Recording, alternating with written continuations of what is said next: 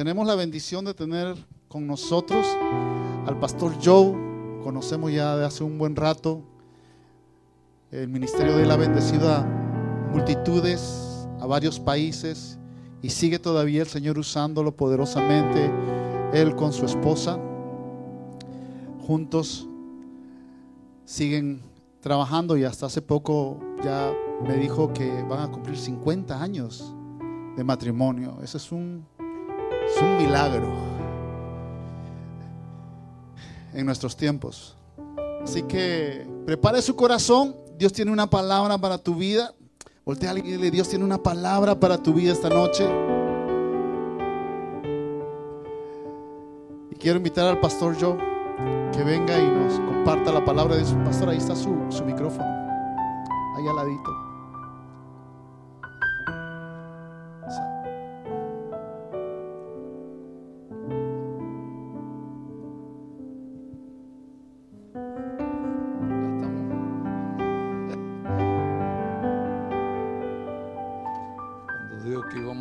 Cumplir 50 años, yo pensé que era de edad, pero, pero no es de edad, no.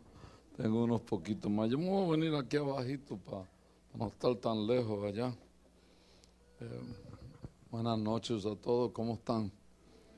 Bien, están mejor que yo entonces, porque yo estoy cansado, pero anoche llegamos a Miami de, de Colombia, de Cartagena, Colombia y hacía un calor en Colombia y luego el pastor me dijo, tráete un abrigo porque aquí está haciendo frío, está cayendo nieve en, en Tampa, ¿no?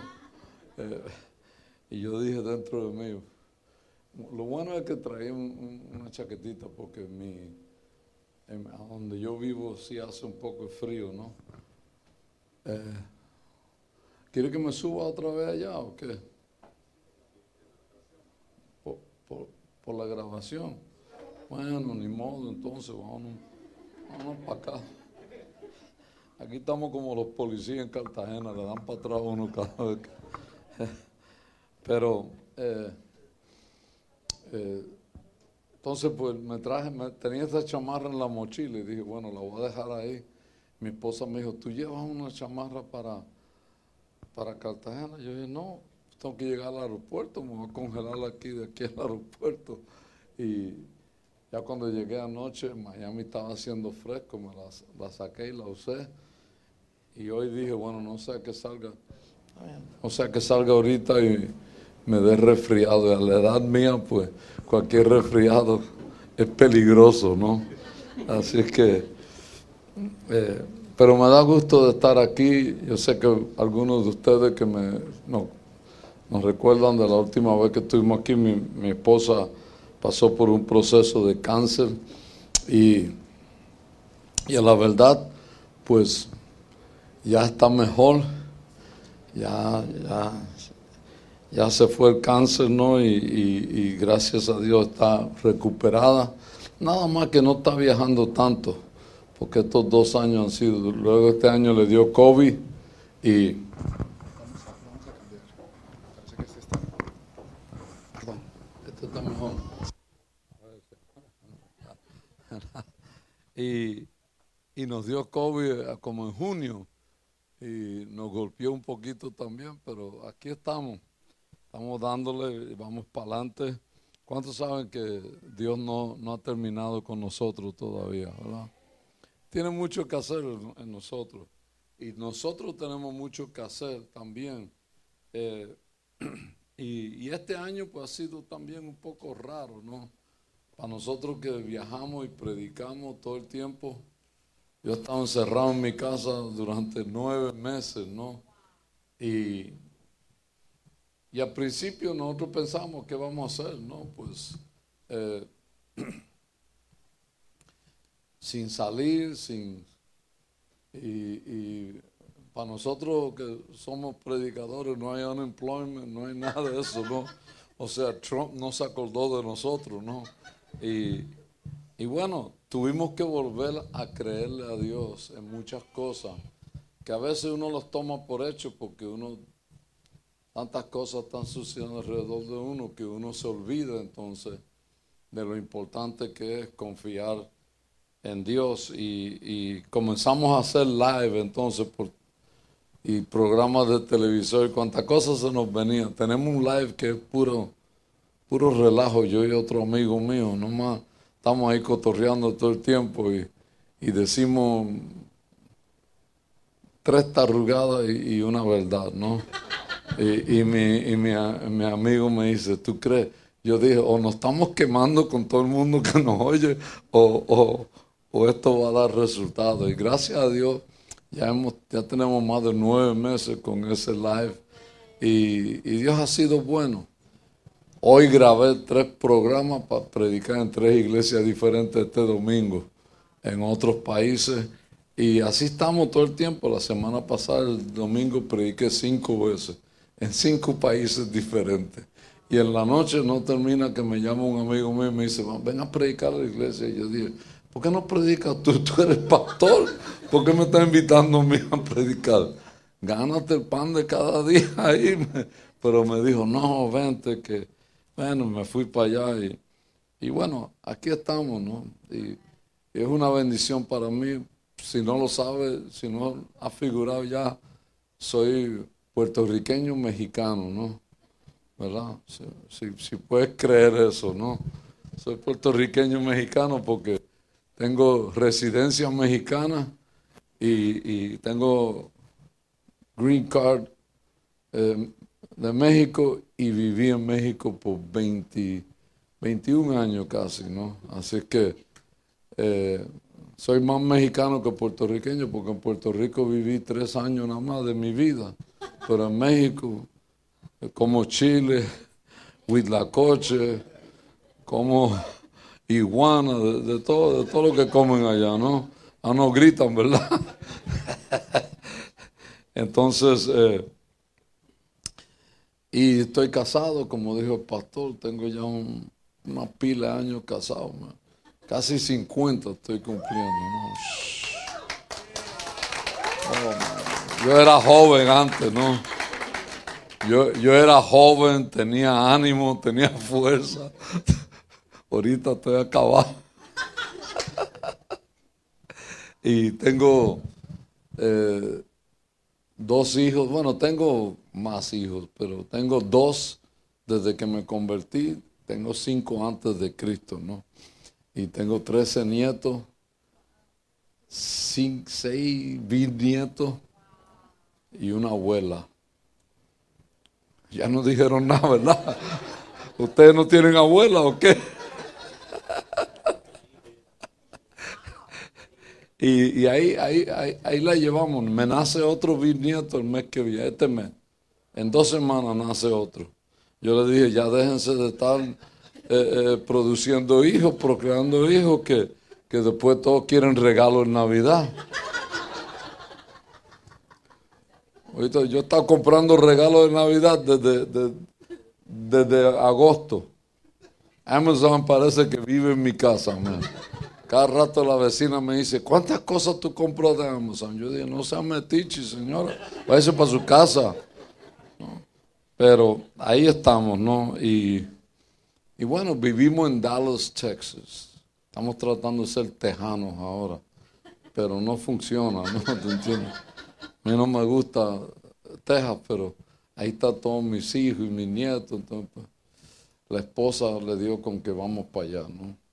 ¿Y cuántos de ustedes saben que nosotros decimos que mandamos en la casa, pero no mandamos nada, ¿te entiendes? Nos mandan a nosotros. Este se ríe porque él dice, yo me rendí hace tiempo. Yo estoy aquí, yo estoy aquí con mi jefa. con mi jefita, ¿verdad? Entonces, eh, pero me da mucho gusto estar aquí, de veras. Eh, el pastor me había invitado para el principio de año, se canceló por la pandemia y yo, yo le dije, paso, no te preocupes, primera oportunidad que tenga, voy para allá, ¿no? Y bueno, yo quiero compartir algo de la palabra, voy a compartir algo hoy, mañana y el domingo. Y luego el domingo me voy corriendo para mi casa, ¿no? Ya llevo, ya llevo siete días fuera. Mi esposa me dijo, tú llegas el domingo o tú verás la gloria de Dios. No sé qué quiere decir eso. Yo no sé qué quiere decir eso, pero es lo que quiere. No sé si es bueno o malo. Yo me alegré al principio y después dije, déjame entender esto, porque sabes que las mujeres son enredosas, ¿verdad? Las mujeres dicen una cosa, pero es otra. ¿Sí? Tú le dices, puedo, voy para voy pa, pa acá. Y dice, no, vete, no te preocupes. Cuando llega tan enojada. Tú dices, ¿qué onda contigo? Tú me mandas y después te enojas también. Entonces, eh, mi esposa me dijo, el domingo tiene que estar aquí. Y yo dije, ok, sir, ma'am. Entonces, ahí está, ahí, ahí, estamos, ¿no? Gracias a Dios que hay un miembro del equipo aquí. me imagino que aquel también es parte del equipo, ¿no? Porque no dijo nada, que él iba a hablar y de momento hizo, Eres sabio, ¿no? Ah, bueno, ¿de, qué países son ustedes? México. Colombia. Tranquilo, tranquilo, sí. Cualquiera diría que le iban a dar un premio, man. ¿Y, de, Colombia? Ecuador. Ecuador, no. Venezuela. ¿Quién es de Venezuela? ¿Ustedes allá? ¿Y de, Perú. Perú. Yo, yo, sabía que tú eras peruana. Yo, yo sabía, yo dije, esa que está cantando es peruana, 100%. ¿Y ustedes de dónde son? ¿Quién más? Puerto Rico. Gracias a Dios que hay otro puertorriqueño aquí. ¿me sí, porque si no nos van a dar con los peruanos y los ecuatorianos cuy nos dan mañana, ¿verdad? A mí me gusta el cuy, ¿no? así que no, lo estoy criticando, me encanta. ¿Y qué más? No hay, no hay, no hay. What? What? You're American. Es tu hija, tú eres peruana, chica tú traes la mancha peruana ahí pintada en la frente. Así me decían los, mexicanos allá en California, me decían, soy chicano. Y dije, ¿qué es eso? Yo soy chicano, me decían. Y decía, ¿pero qué es un chicano? Ni ellos lo sabían explicar. El chicano fue una identidad que le dieron a los mexicanos que no querían llamarse mexicanos ni que ni eran americanos y le pusieron en medio chicano. Un poquito de los dos, un chin de cada lado, ¿no? ¿Verdad? Bueno. Y hoy el pastor Pacomo me llevó un restaurante colombiano, ¿no? Me dijo, te voy a llevar un restaurante puertorriqueño, me llevó uno colombiano. Lo único bueno es que había arroz, habichuela y había chuleta y tostones, ¿no? Pero ya yo vengo así de tostones allá en, allá en Colombia, porque allá como como en patacón para todo. En el desayuno me apareció un patacón con mantequilla, ¿no? Entonces yo decía, yo decía, bueno, me no va a comer. Mi esposa me dijo, te altaste de, de tostones, ¿verdad? Yo dije, dos o tres nada más. Y, y yuca y mondongo y todo lo que me dieron allá me lo comí, ¿no?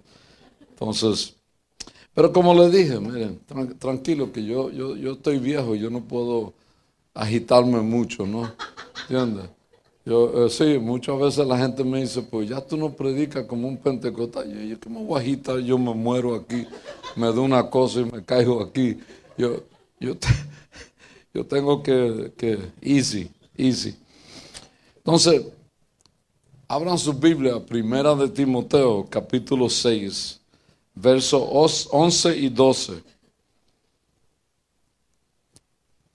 Y como yo le dije, e, este año ha sido muy especial porque ninguno de nosotros estábamos esperando este año, ni sabíamos qué hacer en este año. Todo el mundo se preocupó por la economía, se preocupó por los trabajos, por las casas, por la comida. Yo, yo, yo estaba bien porque yo iba a comprar a las 6 de la mañana las líneas de los, de los viejitos, ¿no? Yo, yo, como soy, como soy un viejito, pues yo iba a comprar a las 6 de la mañana en Kroger, en, en, Costco, en Sam's, en Walmart, en Target. Me dejaban entrar a las 6 de la mañana. Y estaba todo repleto. Entonces yo alcanzaba a comprar lo que quería comprar. Iba todos los días y compraba para mi familia también. Pero eh, tuve que aprender. Yo nunca hacía eso. Mi esposa era la que iba a demandar. Entonces mi esposa me decía, andate tú y ve, ve y busca busca, y yo me iba. Y lo único bueno es que compraba un café, me tomaba un café, un par de donas y esperaba en la fila, ¿no? Y a veces hacíamos fila hasta por una hora. Pero como no sabíamos qué hacer, el enemigo vino y le quitó a mucha gente el ánimo. Yo no sabía qué, qué, iba a hacer, yo no sabía cómo iba a entrar el dinero a mi casa. Nosotros tenía, yo le dije a mi esposa, con lo que yo tengo, en mi cuenta yo aguanto unos 3, 4 meses, ¿no? Y después hay que ir a pedirle en la esquina, ¿no? Y me dijo mi esposa, pues yo tengo un cachito también, ¿no? Las mujeres siempre tienen un cachito, ¿no? Siempre tienen un guardadito por ahí. Ellas compran y sacan de donde quieran, ¿no? Y tú dices, ¿dónde tú sacaste tanto dinero? Ella tengo un guardadito, un chivito ahí, ¿no? Eh, eh, pero en todo esto hemos aprendido que Dios nunca nos abandona y Dios nunca nos deja.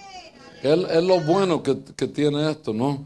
Tú no le estás sirviendo a un Dios que se deja, eh, no, no, es, no, no, no es controlado por los tiempos y por las cosas que están pasando alrededor de nosotros. Él tiene su propio control de todas las cosas. Y tú le sirves a Dios. Y como tú le sirves a Dios, entonces Dios hace un camino donde no hay camino para ti. Y te da a ti la capacidad de tú creerle a Dios por encima de todas las cosas. Entonces, mira lo que dice a ti. Pero tú, Timoteo, eres un hombre de Dios. Aquí hay mujeres y hombres de Dios. No nada. Tú no tienes que ser un predicador para ser un hombre de Dios. Es un concepto que está equivocado, está erróneo. Tú eres un hombre de Dios porque tú eres un hombre que le sirve a Dios. Eres una mujer de Dios porque eres una mujer que le sirve a Dios. Mi esposa no es esposa porque está casada conmigo. Mi esposa es la señora Rosa porque está casada conmigo, ¿no? Yo soy hijo de Dios porque yo, yo, yo le sirvo a Dios y, y porque Él es mi Padre. Y donde quiera que yo me pare, yo digo que Él, es, que él es, mi Padre. Pero dice, tú eres un hombre de Dios. Así que huye de todas esas maldades. Persigue la justicia y la vida sujeta a Dios, junto con la fe, el amor, la perseverancia y la amabilidad. Pelea la buena batalla por la fe verdadera. Aférrate a la vida eterna a la que Dios te llamó y, que declaraste también delante de muchos testigos. Esto, es casi como un consejo que le está dando a, Timoteo. Le está diciendo, tú eres un hombre de Dios, tú no eres cualquiera. Y nosotros tenemos que entender que no importa lo que pase, lo pase. el latino es medio así drástico también. El latino viene una tormenta y todos corren para el mismo lado. No, cuando yo vivía en Florida, una vez vino un huracán y todo el mundo corrió por mi calle. Mira, que el, huracán viene. Yo dije, pues déjalo que aquí lo estamos esperando. ¿Que ¿Para dónde me voy a ir yo? A agarrar carretera y a correr para dónde. Y me dijo la señora al lado, ¿y usted no va a poner tabla y nada? Yo dije, no tengo dinero para comprar tanta tabla. Así que no voy a comprar tabla pero métase en algún lugar. Yo, ¿y dónde me voy a meter? abrir un hoyo en la tierra y meterme ahí? No. Además, mi esposa es chiquitita, a ella no le va a pasar nada. El huracán me va a llevar a mí primero. Todo el mundo corriendo me dijo, ¿usted tiene comida? yo dije, ¿usted tiene? Me dijo, sí. Entonces yo dije, pues no hay problema. Cuando se me acaba aquí, yo voy para tu casa. Y me dijo, viejo loco usted. Y yo le dije, vieja loca usted. ¿qué le pasa? No, nosotros somos gente que le servimos a Dios. Cuando viene todo lo que el mundo nos puede tirar, Dios entonces dice, ahora yo voy a salir a favor de la gente mía.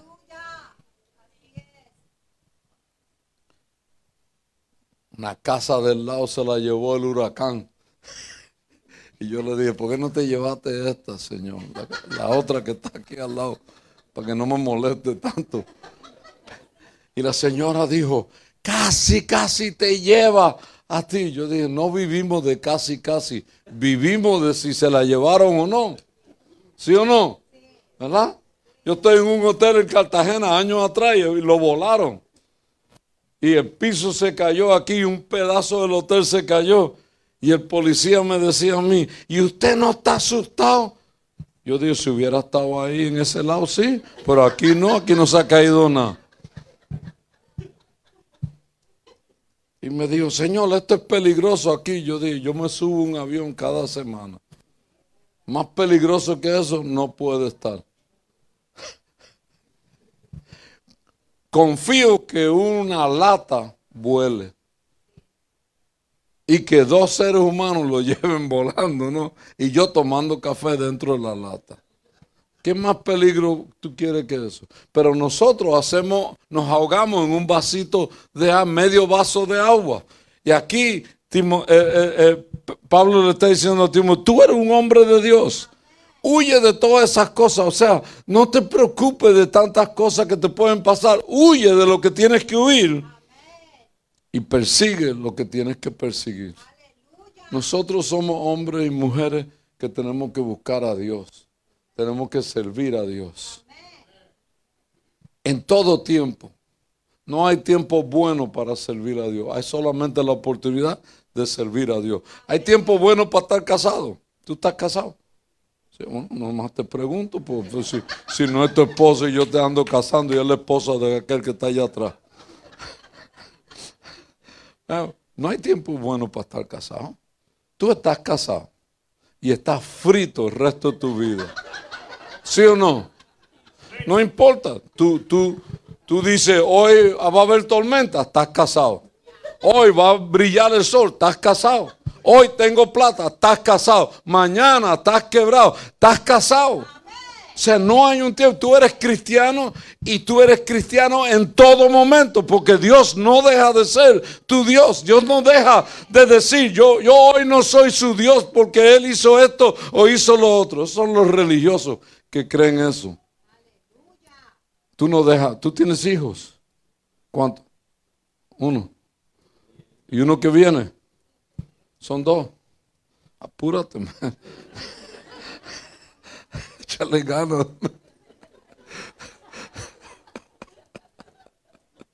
tranquilo, tranquilo, ¿no? Eh, pero tú no dejas de ser padre nunca.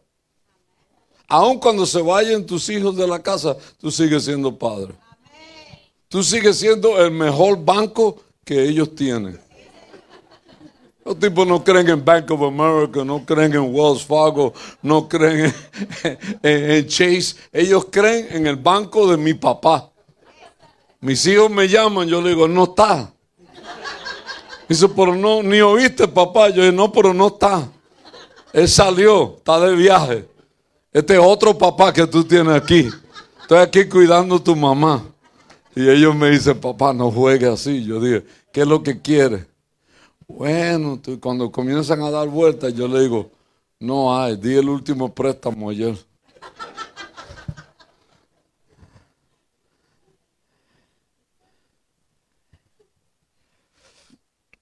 Entonces, hay tres tendencias humanas que limitan los resultados que tú debes tener en tu vida. Hay tres. Número uno es darse por vencido. ¿Sabe cuánta gente se han dado por vencido en este tiempo? Yo me recuerdo que el esposo de mi nieta perdió su trabajo. Y un día estábamos hablando ahí y él me dijo, yo no sé qué yo voy a hacer. Yo dije, a buscar un trabajo. ¿Cómo que tú no sabes lo que vas a hacer? ¿Eres menso o qué? Levántese en la mañana y vaya a buscar un trabajo. Aplica eh, eh, por el internet hasta que encuentre algo. Y me dijo, ¿qué hago mientras? Yo dije, mientras Dios va a tocar a alguien que te ayude. Y él me dijo, ¿a quién? Yo, yo no sé todavía porque a mí no me ha tocado.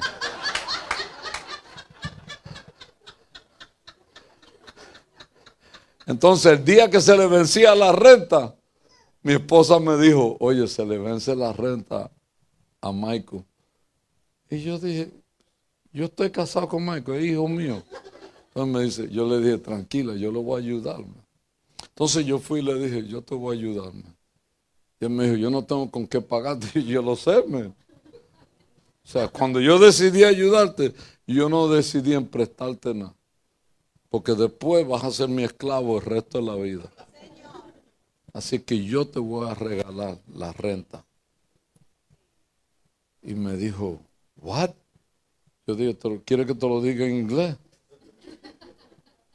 O sea, te lo voy a decir en inglés, si no lo entiendes, pues voy para mi casa. ¿Ah? Yo le dije, pues no te des por vencido. Entonces le dieron un trabajo en Amazon, ¿verdad? Pero él le dijo a la de Amazon, yo necesito tanto por hora. La de Amazon dijo, fuera. Entonces yo le dije, mira, ahora mismo tú puedes agarrar lo que te den. Te dan un trabajo peinando caballo, tú vas a peinar caballo. Y él me dice, ¿por qué peinando? Yo digo, por, supuesto. Es nada más por decir y lo llamaron por un trabajo y él pidió la cantidad que quería y se la dieron. Y está trabajando ahí. Todavía no lo han contratado. Pues yo le dije, mejor me, me alivianaste a mí. yo, ahora yo, yo no tengo que pagar, voy a decirle que no tengo para la renta para que me pague un mes. Pero todo el mundo está, no te des por vencido. No, no, no te sientes en una silla y di, es que no puedo, es que no, no va a funcionar, es que esto se está poniendo mal. Se le está poniendo mal a todo el mundo, a todo el mundo. Mi, otra nieta me dijo, oye abuelo, ¿y, ¿y, qué hago con el carro? Yo dije, no te preocupes, está a nombre de tu abuela. Ellos no van a venir por ti, van a venir por ella.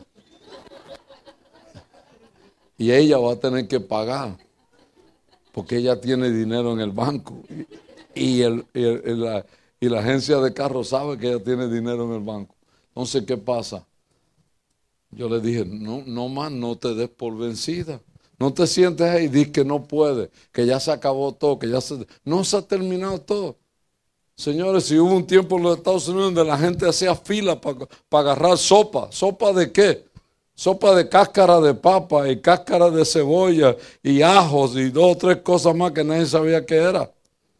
Pero hacían fila por horas para que le dieran un, bowl de, de sopa para ellos poder sostenerse. Y después América se convirtió en el poder mundial que es otra vez. ¿Por qué? Porque si no te das por vencido, te levantas otra vez un amigo mío chino, tres veces millonario, tres veces perdió todo. Y yo le dije, ¿qué vas a hacer? Me dijo, millonario otra vez. No me queda otra, me dice, ¿cómo que qué voy a hacer? No me vencí cuando no tenía nada la primera vez. No me venzo ahora tampoco. En otras palabras, el cristiano tiene que pararse y decir, yo soy un hombre de Dios, una mujer de Dios. Yo no puedo darme por vencido porque el Dios a quien yo le sirvo es mí. un amigo mío en Madrid me dijo, pastor, ¿qué hago? Me? No me puede reunir, no está entrando diezmo y ofrenda. Yo me moría de la risa. Yo le dije, ¿qué tú crees? Que yo estoy aquí, me están mandando un cheque cada día. Y yo estoy aquí comiéndome un cable sin el hule también. Y me dijo, ¿qué hago? Yo le dije, cuando hagas el live, pon abajo la cuenta de la iglesia, a ver si alguien te tira algo. Dios tiene que tocar. Tiene que haber dos gente ahí que Dios los toque semanalmente para que te tiren, aunque sea para frijol y, el arroz, ¿no? Y la tortilla. Y me dice, me dice, ay, pastor, pero yo dije, no tenga, usted con confianza ponga la cuenta ahí. Me llama como a las dos semanas y me dice, me están queriendo matar todo el mundo en Madrid por poner la cuenta y yo dije, tranquilo, eso que te están criticando, la pondrán también. Dale tiempo. Pasa que ellos tienen un poquito más que tú tienes y no le da tanta hambre, pero deja que se le acabe todo para que tú veas cómo se pone. No la ponen, dice, mire usted, usted puede mandar su diezmo aquí, ¿sabe? Es más, yo voy a la casa a buscarlo, déjelo debajo del tapete. Claro. Entonces después me llama otro día y me dice, no puedo pagar la renta del, alquiler del hogar. Yo salte, si esto no se va a poner bueno en varios meses. Salte, dale el, mugrero ese al tipo ese, entrégaselo, dile, toma aquí la llave. Me. Después nos arreglamos. Y me dijo, pero ahora me quedé sin local, la gente está brava. Yo dije, no le hagas caso a la gente, la gente siempre está brava por algo. Yo tengo una mujer que siempre pone bravo en la casa. Entonces, si yo no le hago caso, ella me dice, ¿cómo vamos a pagar la renta? Y yo, ¿qué sé yo? Voy a ver un programa en Netflix porque es lo único que tenemos ahora que es gratis.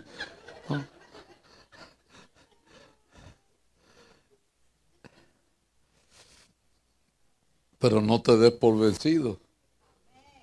Yo salía, cada vez que me tocaba ir a comprar mandado, yo salía. Yo salía y mi esposo dice, ¿qué vas a comprar? Yo dije, tengo como 12 dólares, voy a comprar lo que 12 dólares.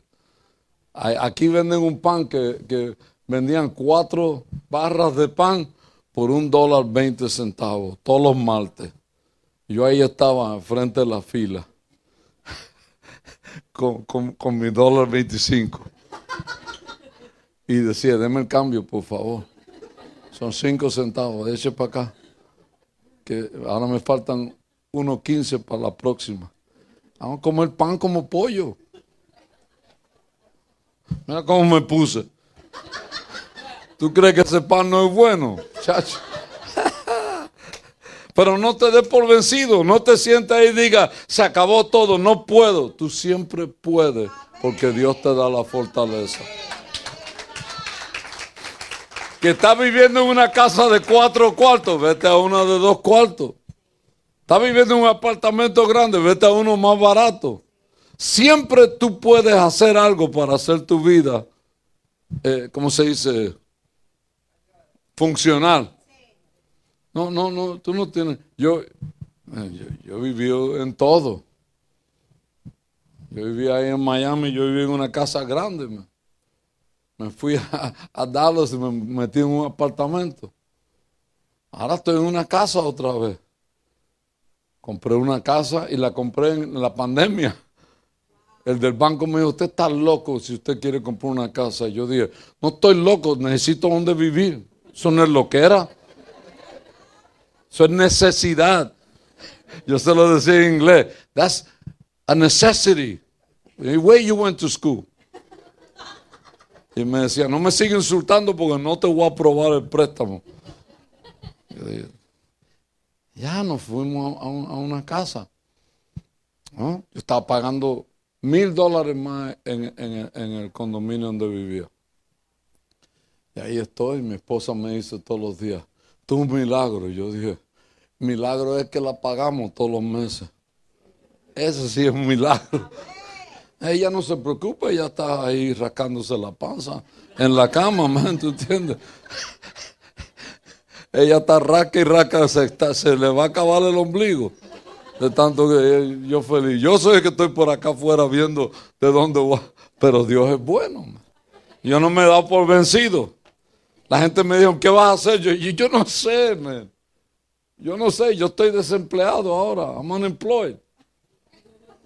Y toda la gente que quiere que yo haga un live no manda ni un peso. Porque es gratis ahora. Un pastor después del live me dijo, vamos a quedarnos, yo quiero platicar un poquito contigo. Y me dijo, ¿qué te pareció? Yo dije que tengo hambre, chico. Y me dijo, ¿qué quiere decir eso? Que me manda una ofrenda. Ahora, antes me pagaba todo lo que yo tenía que hacer y ahora como es live no me das nada. Y, pero después me llamó, como a las dos horas me llamó y me dijo, Dios me dio convicción. Yo dije, yo estoy aquí orando desde que acabamos. Que Dios te dé convicción o te dé mal de estómago, una de las dos.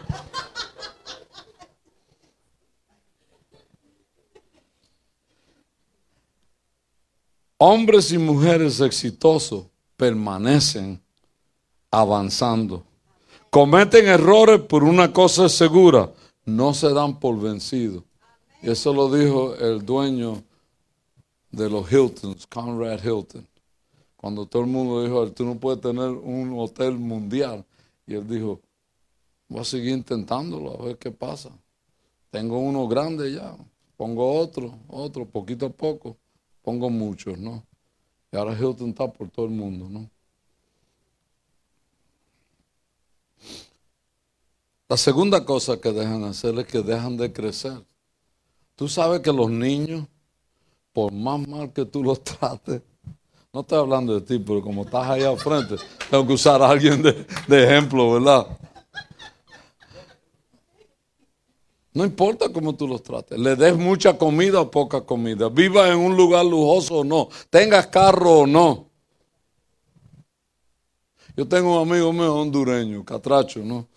Y, y, ese tipo es un multimillonario aquí en los Estados Unidos. Él es electricista y él tiene una compañía. Ponen todos los mataderos, los rastros del mundo, de todos los Estados Unidos. Él los instala, la mayoría de ellos. Y luego tiene el contrato de mantenimiento. El contrato más pequeño que ellos hicieron el año pasado fue de 70 millones de dólares. una instalación nada más. Yo le digo, chicos, dame que sea el 1% de cada instalación que tú hagas, man. O sea, no me llaman nunca cuando te están dando el cheque por ese contrato. Y él se echa reír, él es bien amigo mío, nos conocemos por años. Pero él siguió y siguió y siguió y siguió hasta él lograrlo. Se crió en, pobre en Honduras llegó aquí. Los otros días yo llegué a su casa y me dijo, vamos, te voy a llevar a, un, paseo. Y me llevó un paseo en un carro que compró 750 mil dólares, casi un millón de dólares compró un carro. Y yo le dije, dame el otro que está ahí, tú no necesitas dos. y me dice, cállate. ¿Ah? Entonces me llevó a comer y me dijo, si yo tengo un carro que vale tanto, ¿qué tengo que hacer? Yo dije, dale 100 dólares al que te lo parquea. Y sacó 100 dólares y se lo dio. Yo le dije, dale 100 dólares que nos reciben la puerta del de, restaurante. Y, y, yo dije, dale 100 dólares al mesero antes de que nos sirva. Dale 100 dólares a ese que viene. Ya cuando iba como por 800, me dijo, ¿cuántos 100 dólares tengo que dar? Yo dije, pues tú quieres darte el lujo de rico, sigue dando 100 dólares, dame 100 a mí también, por traerte a este restaurante. ¿No? Pero tú no dejas de creerle a Dios, no dejas de creer a Dios. Es lo que quería decir, no crecer, creer a Dios. Tú no dejas de pararte en la mañana y decir, Dios va a suplir nuestras necesidades. Ahora, si nunca has sembrado, te vas a ver apurado. Porque tú comes de la cosecha que tienes. Tú comes de la semilla que tienes en la tierra. Tú no puedes comer si no has sembrado. Pero tú sigues creyendo. Tú te sientas ahí, tú le dices, cuando mi esposa le dio cáncer, nos llegó una factura que nos llegó, era de 48 mil dólares, que me tocaba a mí pagar, ¿no? Ya la aseguranza pagó lo de ellos y todo, a mí me tocaba 48 mil dólares.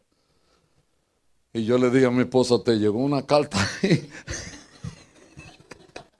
Y ella me dijo, eso no es para mí, dice tu nombre. Yo dije, sí, pues yo tengo cáncer. ¿Será que a mí me han dado quimioterapia, radio, radiación? Y ella me dijo, no seas ingrato. Yo le dije, pero mira, como eres tú y tú me caes bien, la voy a pagar. La voy a pagar. O si no, te voy a donar a la ciencia para que hagan el experimento contigo. y, entonces, pero después me llegó otra de 16, otra de 18. Ya cuando iba por 90, yo dije, aquí me voy a que me den terapia a mí también. Yo voy a terminar loco aquí. Y una noche me metí en mi, en, mi oficina. Estaba ahí viendo televisión, orando y escribiendo algunas cosas. Toda la misma vez, porque los locos hacen así, ¿no? Y yo como no estoy muy bien del cerebro, yo tengo que aprovechar todo. Veo un poco de televisión, orar y, escribir a la misma vez. Y, y, me llama un amigo mío y me dice, ¿qué estás haciendo? Y yo orando. Dice, yo oigo la televisión, estoy viendo la televisión también.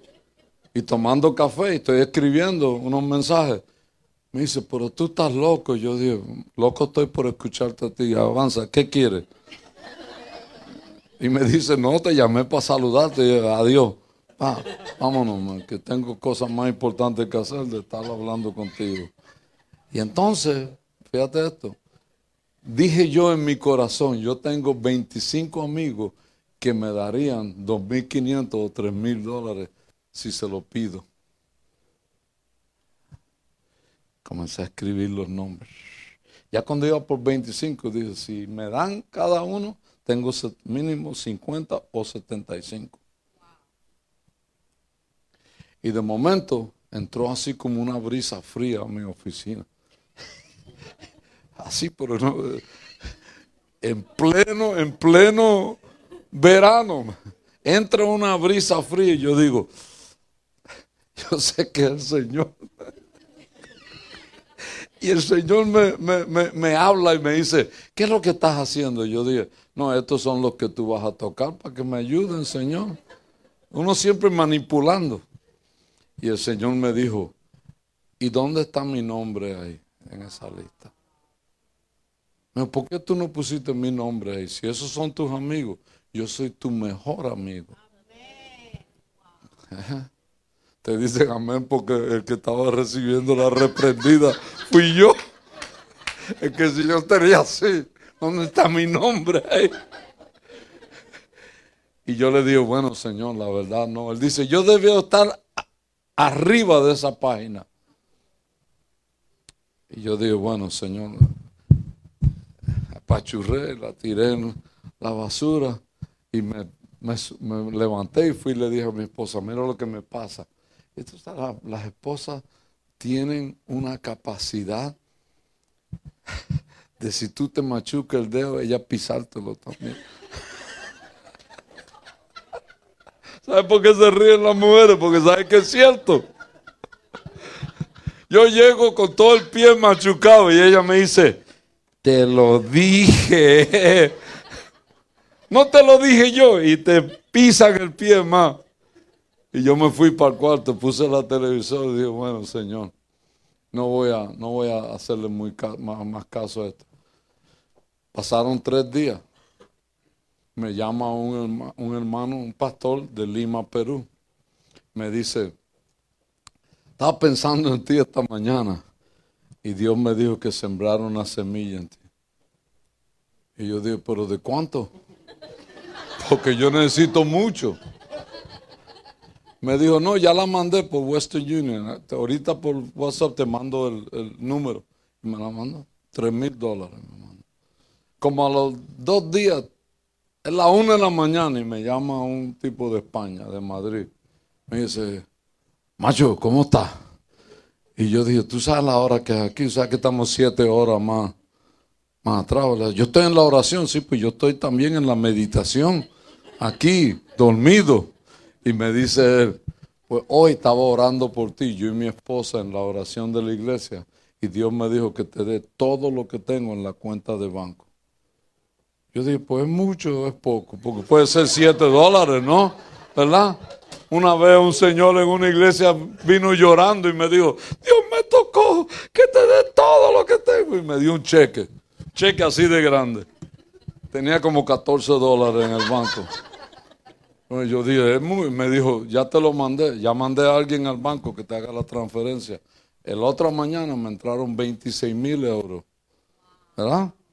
Y después vino otro y me dijo, el, vicepresidente de Orozone, que yo me lo gané para el Señor, me dijo, estoy volando a China, te mandé un cheque ahí. Yo le dije, pero ¿por cuánto? Ustedes todos dicen que van a. Digan cuánto es la cantidad para yo ir sumando aquí, que tengo mucha presión sobre mí. Y me dijo, me dijo, son 15 mil. Yo dije, ingrato, tú podías haber hecho 50, ¿no? Y se ríe conmigo, me dice, pastor, tú no cambias. Yo digo, tú tampoco. Tacaño al fin. Ganando millones de dólares y no suelta el billete, ¿no? Pero lo que, lo que te quiero decir es que, aunque yo estoy con todo eso, tenía así amontonado en el escritorio y yo estoy ahí escribiendo, viendo, pero estoy diciéndole al Señor, no tengo en quién confiar más que tú. No tengo a quién creerle más que tú. No hay otro. No hay otro que va a hacer por mí lo que tú puedes hacer. Entonces yo, yo, me, yo me veo obligado a pararme y decir, yo no me doy por vencido, pero tampoco dejo de creer. ¿Y qué es lo que yo creo? Que Dios puede. Que Dios es capaz. En dos semanas yo pagué los 90 mil dólares. Me han llegado dos o tres más, pero ahí los tengo amontonados. Tranquilo. Que ya yo sé que se pueden amontonar todo lo que quieran, que yo los voy a pagar. Es así. Compré una casa y mi esposa me dice, ¿y con qué vamos a pagar el mes que viene? Y yo dije, tranquila, que faltan 18 días. Vamos a disfrutar esos 18 días y el último día vivimos como que nos van a cortar el cuello. Y me llama una muchacha que yo tuve en una iglesia 35 años atrás. Me dice, yo nunca te he honrado, pastor. Yo nunca te he dado nada. Y yo dije, ahora que vienes a reconocer. te casé y no me diste nada para la boda. Ah, pero me dijo, pero de ahora en adelante yo te voy a hacer pago de tu casa. Y yo dije, pero ¿me vas a pagar la casa hoy completa? ¿O tengo que creerle a Dios para que te recuerde todos los meses? Porque ya me estás dando trabajo difícil, ¿no? Pues tú sabes lo que hace. Todos los meses, en estos días así, por Cash App me entra el pago del mortgage. Si se pasa del día 5, yo le mando un texto. Cash App todavía funciona. No, no haga que yo vaya y te persiga allá donde tú vives. ¿No? Pero ahí está. O sea, Dios es, Dios, es, Dios es bueno. Esta mañana yo me levanto en Miami y le mando 200 dólares a un pastor que yo apoyo. Yo estaba, yo, yo estaba pensándola bien, pero le mandé los, los, 200 dólares. Yo le mando 500 todos los meses. Y yo dije, le mandé 300, aquí va los 200. Déjame saldarle esta cuenta que tengo pendiente. Se los mandé. Él me, me llama y me dice, tú eres una bendición, compa. Machín, que esto, que lo otro, órale. Y yo dije, machine que, que, que tú estás recibiendo y yo estoy, soy el que estoy acá buscando los, 500. Entonces se echa a reír, y me manda un mensaje para atrás, me dice, pero Dios siempre te bendice yo. Salgo, me llama un pastor ahí en Miami y me dice, oye, ¿vas a grabar? Y yo dije, sí, vamos para tu, tu estudio. Me voy para la iglesia de él, tiene un estudio bien bonito, grabamos todo. Y cuando íbamos saliendo por la puerta, me dijo, anoche cuando fuimos a cenar, Dios me dijo que te diera mil dólares. Yo dije, tú te esperaste toda la noche, el diablo te podía haber quitado eso de la mente. Tú eres loco. Cuando Dios te diga que haga algo, tú corres para acá, vente en calzoncillo al hotel y dame los, mil dólares.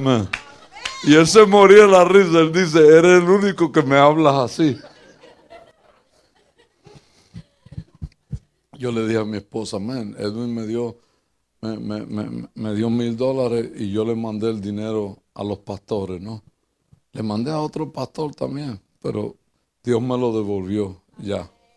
Entonces, tú no puedes, tú tienes que seguir creyendo. Y si crees, entonces tú haces todo lo que siempre has hecho y Dios te suple lo que tú necesitas.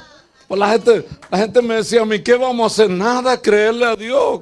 ¿Qué, sé yo lo que tú vas a hacer? Ellos quieren que yo les dé una respuesta que no le cueste a ellos trabajo, ellos creerle a Dios. No, tú tienes que creerle a Dios. ¿No? Yo estaba hablando con el pastor, la otra vez él me contó que, que, vendía Biblias en el tianguis. Yo no sé qué fue lo que me dijo él la otra vez que yo estaba. Y hoy me estaba diciendo, sigo haciendo eso y Dios y esto y lo otro. Y dice, vamos a rentar otro lugar para. Y yo dije, wow, man. Y, me sorprendió porque me dijo, en la pandemia, él, cuando mejor me ha ido. Y yo dije, wow, qué testimonio que tú puedas pararte y decir, mira, mientras todo el mundo está volviendo loco, Dios me está bendiciendo. Entonces tú tienes que creer. Tú tienes que creer para tu familia, tienes que creer para tu finanza, tienes que creer para tu iglesia. No te puedes sentar y darte por vencido. Mira lo que dijo Dale Carnegie. Las cosas más importantes en este mundo han sido logradas por personas que permanecieron intentándolo, aun cuando parecía que no había esperanza. Ese mismo amigo que me dio ese dinero esta mañana, pastor, yo le estaba contando a él, ellos compraron un edificio de 7 punto algo millones de dólares en Miami para la iglesia. Y, luego la pandemia vino. Y ya habían hecho el contrato y se habían entrado a remodelarlo. Otros 2 punto algo millones. Y cuando, cuando entran, él dice, no sé qué voy a hacer. La gente comenzó a llegar a la oficina de la iglesia aquí están 100 mil, aquí están 50 mil, aquí está, vamos a darle para adelante, pastor. Y él dice, en este tiempo nosotros hemos hecho lo que no habíamos hecho en 15 años. ¿Por qué? Porque tú no dejas de creer. ¿No? Tampoco dejas de esforzarte. Tú te levantas todos los días y tú dices, yo me voy a trabajar, yo voy a hacer algo, yo voy a buscar la forma de sostener a mi familia. Eh, el flojo el flojo nunca busca de comer. Al flojo hay que darle de comer. Pero el que no es flojo encuentra trabajo siempre. Y una vez me, no quería pastorear más porque me tenían enfadados los hermanos. Ustedes no, otros hermanos allá. Entonces yo dije, yo me fui a Puerto Rico a ayudarle a un amigo mío que le dio un infarto a levantar su iglesia. Pero era tanto el chisme, era tanto el pleito que esa gente tenía, que cuando puse todo en orden y cuando Dios me ayudó a poner las finanzas al día y todo, el primera oportunidad que tenga yo, yo me voy de aquí. Me subí un avión y me vine. Pero mira qué cosa. Cuando me vine, dije, no voy a predicar, no voy a pastorear, nada. Entonces me fui y me busqué un trabajo. Yo soy psicólogo por profesión, yo tengo licencia en los Estados Unidos por 46 años ya. ¿Ah? O sea que ustedes creen que yo necesito un psicólogo. Pero ustedes, los locos de la iglesia, son los que me tienen así. Yo estaba bien cuando comencé a pastorear. La culpa la tienen los hermanos. Entonces, ¿qué pasa? Mira, eh, eh, mi esposa me dice, pero tú vas a montar un consultorio. Y yo, no, los locos son los que me tienen así. Yo dije, déjame que yo voy a irme a trabajar con un amigo mío. Entonces conocí a un tipo en una cafetería que ponía techos. Y le dije, dame trabajo. Dice, ¿tú sabes techar? Yo dije, ¿tú sabías cuando comenzaste? No. Y pues yo tampoco, enséñame soy buen aprendiz. Entonces me fui a techar casas y techar edificios y todo. Con, en Phoenix, Arizona, que estaba a 120 grados en el verano, brea caliente, hot roofs. Y él vio que yo no fumaba, que yo no tomaba cerveza, que yo no hablaba malo, que yo llegaba temprano, me iba después que todo había guardado todas las herramientas y me dijo, tú eres raro. Y yo dije, depende de qué país tú vengas, ¿no? ¿Verdad? Eso de raro tú tienes que tener cuidado. Porque no tomo, no fumo, no hablo malo, pues te puedo dar un golpe. y me dice, y me dice, no, lo que yo digo es que no eres como la otra gente. Mira todos estos tipos que yo tengo que trabajar, tengo que pelear con ellos para que lleguen a tiempo y todo. Y yo dije, tú necesitas un foreman. Tú necesitas un project manager. Aquí estoy. Lo único que yo cobro caro por ser project manager, yo cobro tres veces lo que tú me pagas te echando. Y me dijo, está bien, yo te doy 300 por día. Y yo dije, está bien. Ya eh, todos eran mis compas los, que trabajaban, ya yo los tenía aseteado todo. Y yo comencé a decirle, y llegué a mi, a mi casa en la noche y le dije a mi esposa, me dieron un aumento. Me dijo, ¿de cuánto? De 200 por día. Ella dijo, ¿qué estás haciendo? Y dije, nada. nada. Piloteando los otros tipos que trabajan ahí, ¿no? Y entonces, por ellos, ellos trabajan. Yo les dije, miren, pueden beber en su lunch break. No pueden beber durante la hora de trabajo. Si pueden fumar y trabajar, pueden fumar. Pues tienen que trabajar la misma vez. Y me decían, ahora yo le, voy a buscar un aumento de 25 dólares por día. Me dijeron, ¿de veras? Yo dije, no, no sé todavía. Pues dije que se lo voy a intentar buscar. Cálmense.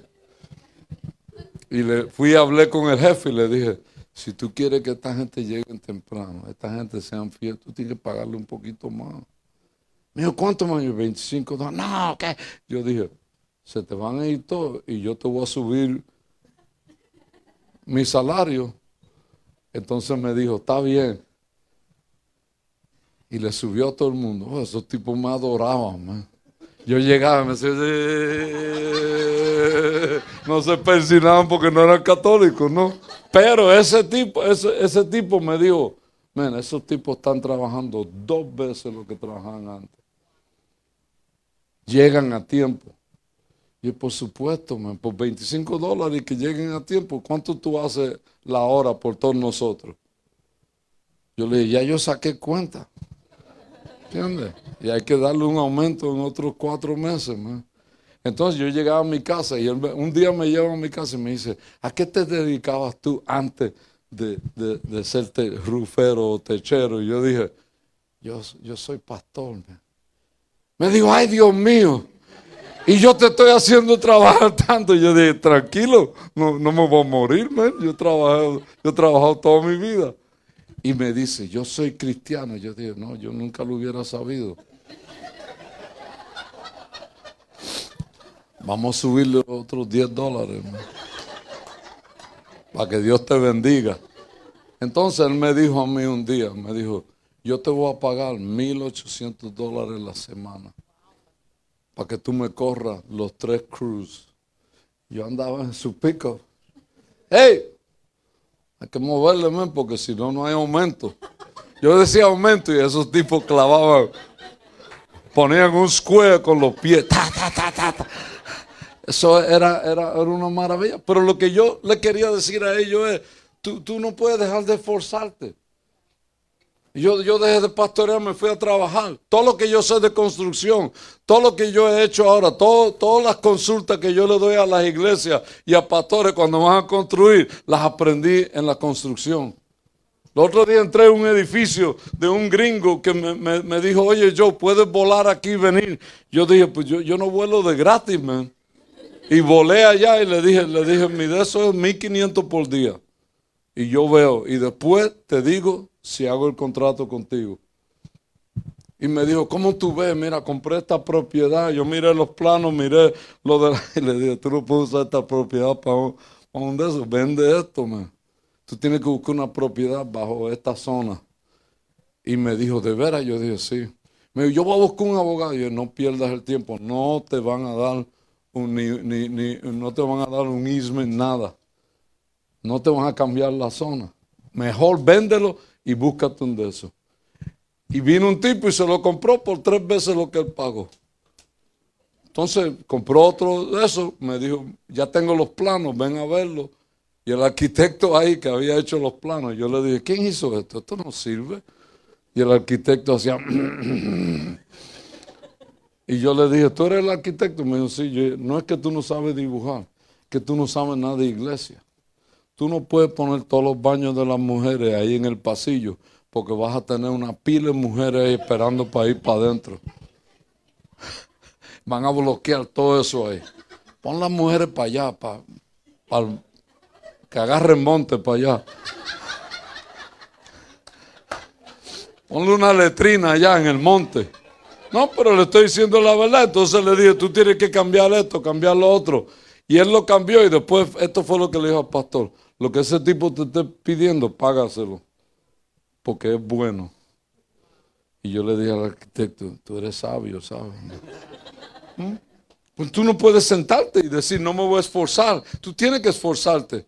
Yo le decía a la gente, está bien, no puedes venir a la iglesia, pero te puedes bañar el domingo en la mañana, vestirte, tomarte un café, sentarte frente de la televisión y escuchar la palabra. Y dejar que la palabra haga, te siembre destino en tu corazón. Puedes adorar a Dios en tu casa solo, pero aprende a hacer las cosas que tienes que hacer ahora y esfuérzate por lo que tienes que hacer. Esfuérzate por decir, un pollo antes nos daba para mitad de una comida, ahora vamos a estar comiendo y chupándonos los huesos toda la semana. Yo fui a casa de una señora allá en México, cuando llegué a México, y con un alambre amarró una pila de patas de pollo. Le cortó las uñas a todos, dos o tres le dejó las uñas ahí, y después agarró y lo colgó en la olla. Y yo decía, pero hermana, ¿por qué usted hace eso? Tire las patas ahí dentro que le den sabor. Dice, no, no.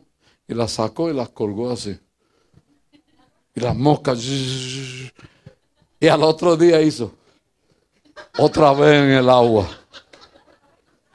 ¿Y sabe lo que me dijo? Ese sabor de esas patas no lo encuentro en ningún lugar más. Entonces yo cuando voy al mercado le digo al tipo, dame, dame ahí unas 12 patitas. Y mi esposa dice, tú no vas a entrar a la casa con eso. Y yo dije, la que no va a entrar es tú porque yo lo voy a cocinar. Entonces tú aprendes, tú te esfuerzas para hacer lo mejor que tú puedes con la situación que tú tienes. ¿Qué era lo que la abuela de nosotros nos decía? Donde comen dos, comen tres, ¿verdad? Mentira, pero ellos lo decían. No, donde come este, no come más nadie. ¿Sí o no? Pero, pero era, era, lo que era, era, lo que nos decían la, abuela, la abuela de nosotros. Nos decían, échale más agua a los frijoles. Eso nunca resulta. Nadie quiere tomar agua, queremos comer frijoles. No dejes de esforzarte. Mira lo que dice aquí. Tomás Edison dijo esto, nuestra debilidad más grande radica en darnos por vencidos. La forma más segura de tener éxito en algo siempre será intentarlo una vez más. Tú lo vuelves a intentar y lo vuelves a intentar y lo vuelves a intentar. Yo, cuando estaba trabajando en la construcción, yo le hice un unas casas de lago y me dijo un señor, ¿tú sabes hacer un deck? Casi me ahogué tratando de meter los payos abajo del agua, ¿no? ¿Qué sabía yo de eso? Tuve que mandar a buscar un tipo de allá, pagarle que se subiera un avión y me viniera a enseñar cómo hacer eso. Pero la hice. Y después que la hice, vino el tipo y me dijo, yo soy el dueño de todas estas casas aquí. Yo sé que la estoy edificando. Tú tienes el contrato para hacer todos los decks. Y yo llegaba a mi casa con los billetitos y le decía, soy contratista ahora, le decía a mi esposa. Mi esposa me decía, no te vayas a ahogar o a ahogar a alguien ahí, ¿no? Pero ahí yo nunca dejé de esforzarme. Yo salía a, todos los días a trabajar. Yo le decía a mi esposa, yo voy a buscar pan de cada día. Nunca le he tenido miedo al trabajo. Nunca le he tenido miedo a nada en la vida. Siempre me me he dicho yo, yo me voy a esforzar y yo no me voy a dar por vencido. Y tú lo haces. Cuando estaba en la universidad, todo el mundo me decía, tú estás loco, yo, tú no lo vas a hacer, tú no vas a lograr. Pues yo salí 12 en mi clase. Número 12. No, no, no, no de mucha gente, 37.500. Y salí número 12. ¿No? Me gané una beca todo el tiempo que estuve en la universidad. El, el, el master's, el doctorado, todo con beca. full ride.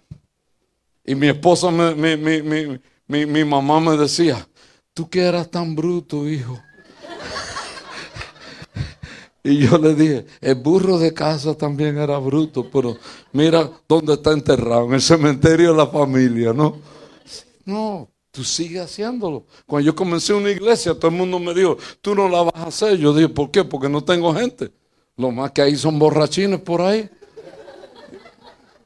Y adúlteros y mujeriegos y hombreriegos y de todo hay por ahí. Y yo salía todos los días a buscarme dos o tres de esos tipos. Le decía, ven, te voy a comprar un café y un sándwich. Me decían, ¿por qué? Yo, porque quiero hablar contigo. Me lo gané. El director de alabanza de esa iglesia en Phoenix, me lo gané así por panzón y comelón. Este muere por la panza, pero va a vivir por la panza, ¿no? Claro, tú, tú, te ganas el, tú te ganas la persona que sea. Me, me, me, gané un montón de gente solamente saliendo a buscar. Y ¿cómo que no va a poder levantar una iglesia? No quiero los hermanos de la otra iglesia. Aquellos hermanos vienen aquí a decirme, en mi iglesia lo hacemos así. Lárguese para allá entonces. ¿Qué viene para acá a, dar lata? No, yo quiero a alguien que yo lo pueda ganar para el Señor, lo pueda disipular, le pueda tomar de la mano y enseñar cómo caminar. Pero no me doy por vencido y sigo, sigo esforzándome todo el día hasta que no tenga fuerza.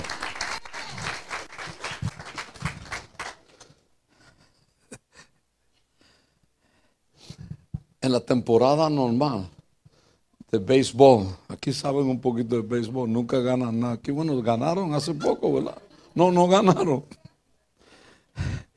Eh, pero en, la temporada normal, en 1952, ¿no? los Chicago Cubs estaban perdiendo 8 a 2 en la última entrada.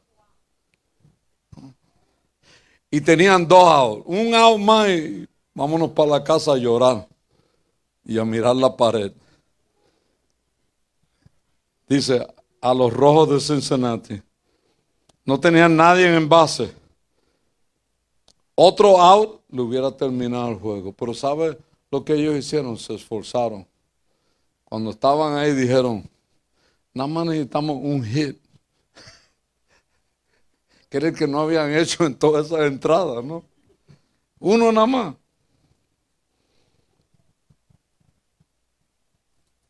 Y ellos comenzaron a dar palo y metieron siete entradas. Salieron ocho a siete. ¿no? Eso es esforzarte. En, en el 1990 los Phillies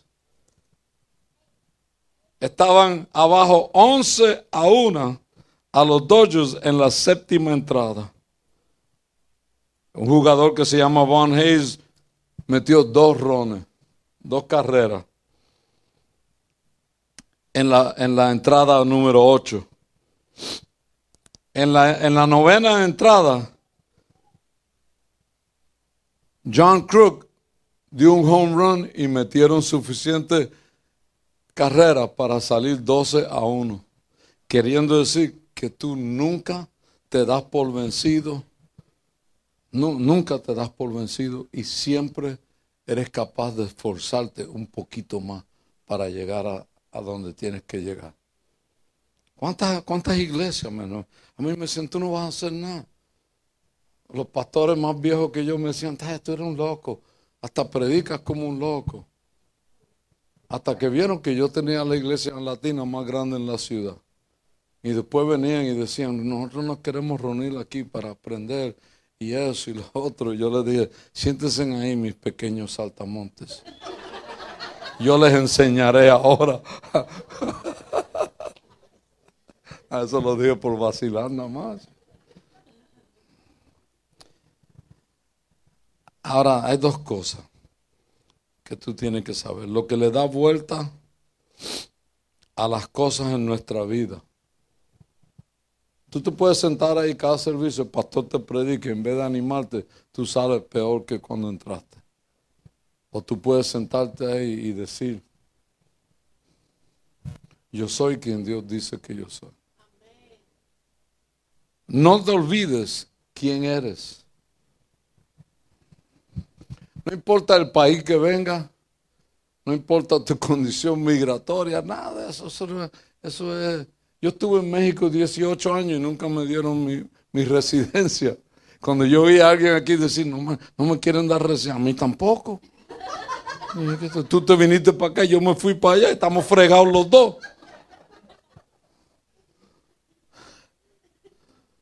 Cada seis meses tenía que sacar mi carro, buscar otro sticker, ponérselo, entrar otra vez. Era todo, me costaba 800 dólares hacer eso. Ah. Pero yo nunca me, me olvidé de quién yo soy. A mí me metieron preso después de ser cristiano. Me dieron ocho años en el oso blanco. Así me invito. Así dije yo también cuando me dieron ocho años. Ahora sí se puso bueno el Evangelio.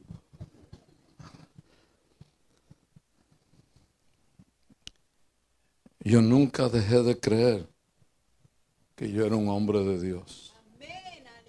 Y no dejo de creer que soy un hombre de Dios. Ayer el inmigrante se trató de burlar de mí. Me dijo, ¿qué tú haces? Yo dije, por profesión soy un, soy un terapista matrimonial. Me dijo, ¿qué es eso? Yo dije, tú sabrás si algún día lo necesitas. Yo le dije, un consejero matrimonial, para decirlo más sencillo. Y entonces me dijo, y, pero aquí en los Estados, yo dije, en todo el mundo. Mira mi pasaporte, ¿cuántos países hay marcados ahí? Hasta los, de, los, los que están marcados en árabe, esos también cuentan. Y me dijo, ¿y tú vas por todos estos lugares a dar consejería? Y yo dije, y a pasear también. y a comer. Y por fin me dejó y se echó a reír. Me dijo, tú estás mal. ¿eh? Psicólogo necesitas tú no, yo no dejo. Yo voy caminando en el avión, se pueden reír de mí, todo lo que sea. No importa. A veces el que está al lado mío me dice, ¿y usted qué hace? Yo digo, mi jefe, tu jefe le hace los mandados a mi jefe. Y me dice, ¿y quién es tu jefe? Yo digo, tranquilo, que mi jefe es dueño de todo. No hay nada que no es dueño. Ya cuando me, siguen preguntando, yo le sigo cotorreando, me dicen, bueno, ¿y quién? ¿Quién es? yo dije, tranquilo, que es mi padre también. Es mi padre. Me dicen, ¿y tu padre? Mi padre es dueño de todo. Este avión es de mi padre. El país para donde vamos le pertenece a mi padre. Tu esposa le pertenece a mi padre. O sea, tú no te puedes olvidar, yo soy un hombre de Dios. Soy una mujer de Dios. Yo le estoy creyendo, estoy caminando con Dios. Por ende, no puede sucederme nada que sea malo. Aunque sea, venga disfrazado como malo, Dios lo voltea en una bendición.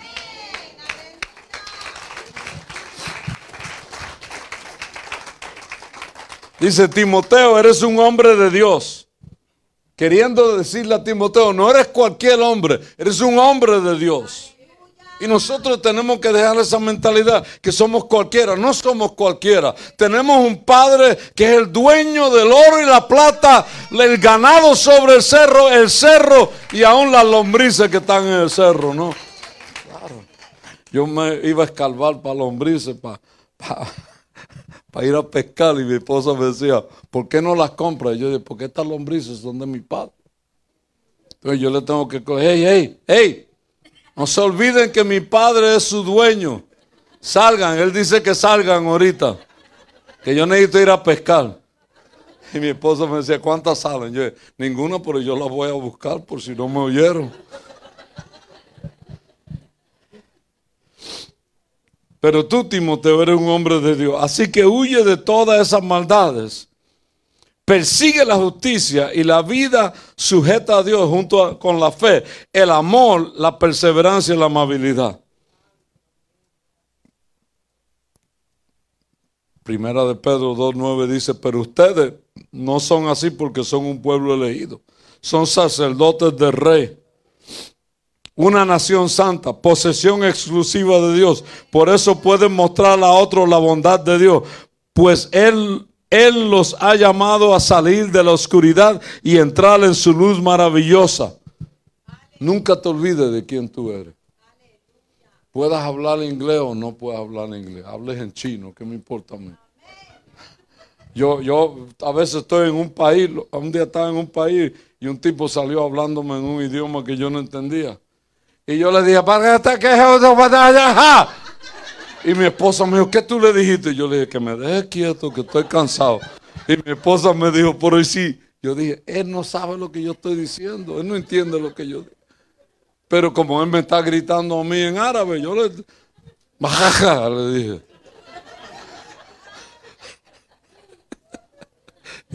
Y, mi esposa me dijo, te van a dar un golpe. Yo dije, no. Yo le hablo con autoridad. La segunda cosa, para terminar, es enfócate, no pierdas el enfoque. Mucha gente durante este tiempo han perdido el enfoque. Dicen, yo no puedo ir a la iglesia. Se acostumbraron a ver Netflix y a ver televisor y se quieren quedar en, la cama. Pero cuando tengan apuro, van a venir corriendo a la iglesia. Como un tipo que me dijo, ese mismo que es el vicepresidente de Orozone, estaba en mi iglesia, un morenito él, estaba detrás de una mexicana ahí. Y yo le dije, el papá de ella es, racista, odia a los negros. Y él me dijo, ¿de verdad? Yo dije, y me dijo, ¿quién es el papá de ella? Y yo. Y se moría la risa, me decía, me decía, usted es pastor. Yo dije, pero puedo ser racista. Pero yo le busqué el trabajo en, en Orozone. Era Oro Shack en ese tiempo. Y lo cambiaron porque demandaron a, a Oro Shack. Radio Shack los demandó y tuvieron que cambiar. Pero él buscó ese trabajo y me decía, me pagan pago mínimo. Y yo, ingrato, no te estaban pagando nada la semana pasada. Dale gracias a Dios y trae los diezmos. Para que Dios te bendiga. Yo le enseñé a diezmar. Ustedes se ríen, pues yo no estaba detrás del billete, yo quería que él aprendiera. Hoy en día él gana casi 3 millones de dólares su salario al año. ¿Ah? Cada rato yo le digo, tráeme la, págame la consulta, los honorarios que estuviera muriéndote el hambre tú y la mexicana esa, ¿no? Ahí está, ahí está, ahí está sirviendo a Dios. ¿Por qué? Bueno, porque tú, tú tienes que enfocarte. Tú no puedes, tú no, tú no puedes vivir tu vida involucrado en mil cosas que no tienes que estar. Enfócate. Así que huye de todas esas maldades. Tú tienes que enfocarte, tú, si yo le voy a servir al Señor, yo no puedo vivir de esta forma, yo no puedo vivir de esta forma. Hay cosas que yo no puedo hacer. Yo vacilo mucho y todo, pero hay cosas que yo no puedo hacer. Una vez yo estaba sentado en primera clase y mi esposa me dijo, tú estás cansado, quédate ahí. Yo le iba a dar mi asiento. Ella me dijo, no, no, quédate ahí. Pero se sentó una mujer media borracha al lado mío y me agarraba el brazo y me decía, Usted tiene que escucharme. Y yo miraba para atrás, ahí donde estaba mi esposa. Y, ella se, y en una se me tiró encima a llorar. Y yo con el pescuezo como una gallina, mirando para atrás. Y mi esposa me decía, tú te veías tan cómico, estaba en un pánico. Y yo dije, mira, la loca esa se me está tirando encima y tú. Entonces me dijo ella esto. Me dijo ella, ¿para dónde tú vas cuando aterricemos? Yo dije, para mi casa, yo creo. Y me dice, vente conmigo. Yo dije, yo no puedo. Ahí atrás hay una señora que te va a sacar los ojos a ti. A mí me va a arrancar la lengua. Y la va a freír se la va a comer. Así es que por favor, ya cálmate, ¿no? y cuando salí del avión, mi esposa me dijo, orate por ella. Yo dije, yo dije, yo le puse mano, pero no sé si oré por ella Y me dice, me ha aprovechado. Yo dije, ella aprovechó. Ella me dio un masaje completo ahí. Y, tú la dejaste, no, no bajaste para acá. Ella dice, tranquilo, hay cosas que yo puedo hacer y cosas que no puedo hacer. Hay cosas que tú puedes hacer y cosas que tú no puedes. A mí no me importa quién tú seas. Si vas a vivir para Dios, tienes que vivir para Dios. ¿No? Tienes que vivir para Dios. Tú tienes que enfocarte y decir, decir, yo estoy caminando en un camino y tengo que caminar por este camino y dejar todo lo otro a un lado, porque la meta mía está más adelante. Filipenses 3, 13 y 14 dice, yo mismo no pretendo haberlo alcanzado ya, pero una cosa sí hago, me olvido ciertamente de lo que ha quedado atrás y me extiendo hacia lo que está adelante. En otras palabras, todo lo que tú tienes en la vida está delante de ti. La gente venía y me decía, pastor, y yo puedo fumar y ser cristiano. Yo puedo fumar todo lo que tú quieras, que me importa a mí. Pero cuando Dios te hable, vas a dejar de fumar. Yo nunca prediqué que la gente dejara de tomar, de fumar, dejara a la mujer que no era de ellos. Y se Yo nunca prediqué eso en la iglesia. Yo tuve un hombre que tenía dos esposas en la iglesia. Una sentada de un lado, la otra de allá. Y él me decía, ¿qué hago? Y yo dije, eh, tú te metiste en ese lío, yo no sé, el libro del ministro mío no dice qué hacer cuando tienes dos esposas. Apenas dice qué hacer cuando tienes una. Yo todavía estoy tratando de ver qué hago con la que tengo. Y él me dijo, ay pastor, pero usted no me da solución. Yo dije, ¿quién te mandó a meterte con dos mujeres? Ahora aguanta vara, compa. Y se sentó ahí y la, un día la más jovencita se paró y le, lo miró y le hizo. Y yo dije, lo irá a matar. Yo esperando para tirarme detrás del púlpito o algo. Y se salió y se fue. Me llamó en la tarde y me dijo, pastor, ya estuvo. Yo me voy con mis hijos. Y después yo lo llamé y dije, tú tienes que apoyarla y tienes que sostener tus hijos. Eso sí, el tipo era número uno, porque sostuvo sus hijos hasta que terminaron la universidad, les compró una casa, todo. Y son amigos. y yo le digo, tú, Dios te, te bendijo con dos esposas buenas, ¿no? Una que te quedaste con ella y la otra que se te fue y se casó con otro muchacho en, en una congregación. Pero, ¿qué él va a hacer? Él tiene, él tiene que decir, yo me voy a enfocar a servir al Señor. Tú tienes que enfocarte también a servir al Señor. ¿Mm?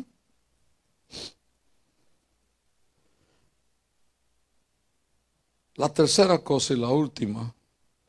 Aquí siguen apareciendo cosas. Digo la última y va a aparecer otra más. Tranquilo, ¿para dónde van ustedes? Para ningún sitio, ustedes todos viven aquí. No, es como que se van de viaje. El que no vive aquí soy yo y me voy a quedar también. Dice, la tercera es, tú tienes que aprender a practicar la justicia. No a practicar lo que la religión te dice. Cuando yo me convertí al Señor, yo tenía pelo largo hasta acá abajo. Parecía un monstruo. Me sentaba en la iglesia y venían los, diáconos y me decían, usted tiene que cortar el pelo. Yo le dije, mira, vete para allá, que yo estoy loco por, noquear a un cristiano. Y voy a comenzar contigo. Desde el primer día me cae mal.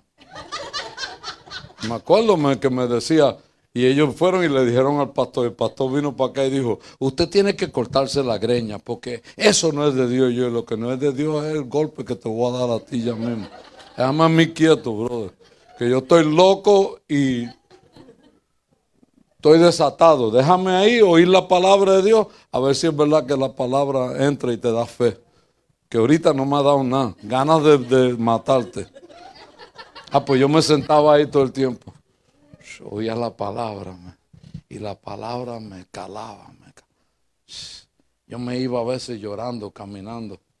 Porque yo, yo, yo dormía cerca de la iglesia, yo dormía detrás de un hotel. Entonces yo me iba para allá arreglaba cena, comía, me dormía y al otro día me ponía a leer la Biblia. Y Dios comenzó a obrar en mi vida de una manera especial. Vive el balance entre tu relación con Dios y la gente. No, no, no, no, no, no le eche a, a, otro porque tú lo ves que hace. Mira, en mi tiempo un, un joven no podía venir con short a la iglesia.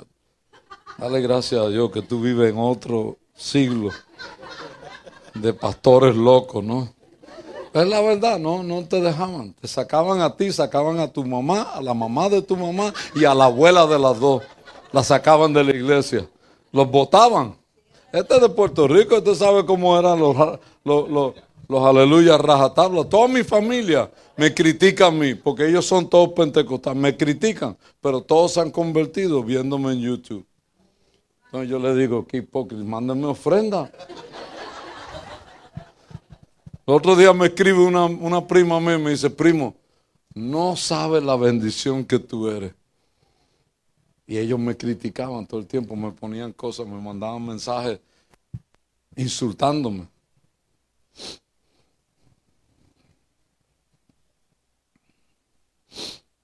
Entonces tú tienes que decir, yo voy a vivir un balance en esto.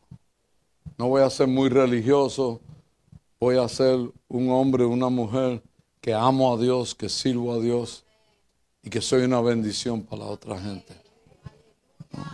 Tenía una muchachita en la iglesia, fumaba marihuana antes del culto y entraba, se sentaba. Todo el mundo se preocupaba que fuma marihuana. Y yo, tranquila, man, Su pastor fumaba marihuana. Y mira, soy el pastor hoy en día. Preocúpate si fumo todavía o no.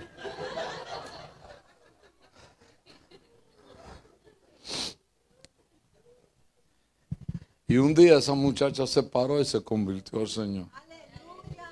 Me dijo, pastor, yo quiero ser salva. Yo dije, pues cálmate, deja que yo haga el llamado. Y me dice, no, ahora porque se me quitan las ganas.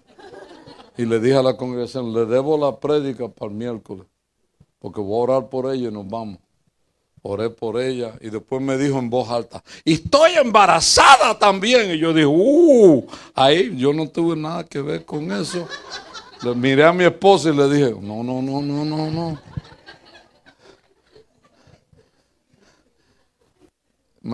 la mamá la botó de la casa, me la llevé para mi casa, diez meses. Vi a Carmencita nacer en mi... le tuve que pagar el parto, el hospital, todo. Me salió más cara que, una hija mía. Y cuando, cuando pare, yo veo esa cosa tan fea, porque todo el mundo dice que los babies son lindos. Algunos parecen unos marcianos envuelto en hojas verdes, ¿no? Y cuando yo vi ese bebito, yo dije, Dios mío, pero los babies se están poniendo más feos cada día. Pero Carmen hoy en día es un médico. Estudió en Princeton con una beca, ¿no? De una maldición Dios hace una bendición. Entonces yo le dije a ella, tranquila, no te preocupes, tu mamá está loca, tu papá es un loco también vente con los locos rosas. Me la llevé para mi casa. Cada vez que yo voy a Phoenix, yo ceno con ellos, ¿no? Yo los casé, tienen 38 años casados. Y cuando ella me decía, ¿quién se va a casar conmigo? Porque tengo una hija. yo, tranquila, deja a la hija en la casa dos o tres veces. Vente al culto sin la hija. Pues tú tienes pegue, ¿no? ¿Tú entiendes? Ah, y un día entró un muchacho así. Yo le dije, ¿qué te pasa? Y me dice, ¿qué es esto? Y yo dije, una iglesia. Y le dije, ¿tú fumas marihuana? Me dijo, mucha. Yo dije, yo te estoy esperando a ti. Porque tú, yo tengo tu esposa aquí. Y el domingo cuando estaba predicando, le hacía yo a Judy. Y Judy dijo, está feo. Yo dije, sí, pero ese va, te va a amar a ti y va a amar a Carmencita. Así es que ¿Prefiere uno guapo?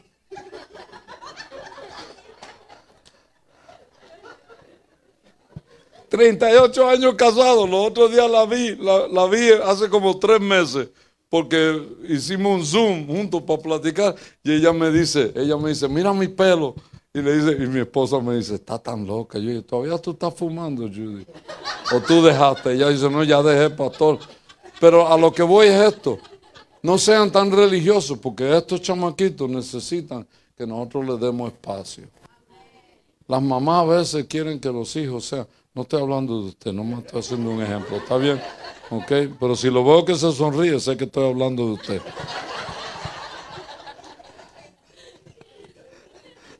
Pero a veces una señora me trae, mira a mi hijo, porque se puso unas luces en el pelo, el chamaquito.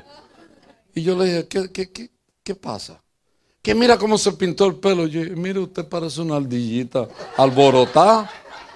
Y nadie le, no usted, es otra ardillita ya. ¿Ah? Pero yo le dije, yo le dije, usted parece una ardilla alborotada que la correteó un perro. Y ahora se está quejando porque su hijo pues, está sentado en la iglesia. Deje ese tipo que, eh, que se pinte el pelo mil colores, pero que esté en la iglesia, que oiga la palabra. ¿Por qué? porque tú no, tú no, tú tienes, tú no puedes hacer, tú no puedes eh, eh, perseguir la justicia si tú estás persiguiendo una religión. Tú tienes que perseguir la justicia, tú tienes que ser justo con tus hijos. Primeramente a que tú tienes que tener esperanza y fe y creerle a Dios por ellos, son tus hijos. Me recuerdo un día mi hijo llegó y lo botaron de la escuela. Hasta el año que viene no puede volver. Y mi esposa me dijo, cuando tú llegues yo quiero que lo suene bien sonado. Para mí se me quitó el coraje en el camino a la casa. Estaba oyendo música y todo. Llegué a la casa, le dije a mi hijo, how you doing, buddy? Y, la esposa mía me dijo, mátalo ahora mismo. Y yo dije, no, que no, que es un crimen. Yo le dije, vamos a comer, vente. Get in the car, Me lo llevé, mi esposa me dijo, se lo va a comer vivo, ¿no? Lo llevé, yo le dije, what do you want to eat? I'm so proud of you, man. Y me miraba así, me decía, I said, I'm proud of you, man. Make me proud, buddy. Let's go. What do you want to eat? Anything you want to eat. El tipo se le quitó la hambre y todo el apetito. Se le fue. Cuando ese hijo mío estaba muriendo en un hospital en, en, en Denver, Colorado, me dijo, Dad, casi no podía hablar. Me dijo, Remember when I got kicked out of school? Yo dije, I still want to kill you, man. But I just didn't have the courage to do it that day. Me dice, I'll never forget that. In heaven, I will remember that day that you told me, it's okay, buddy, let's go eat. ¿Ah?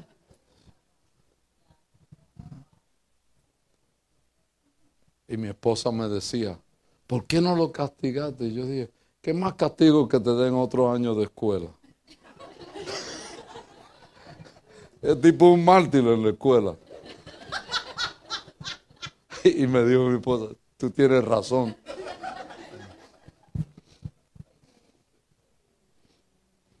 La última.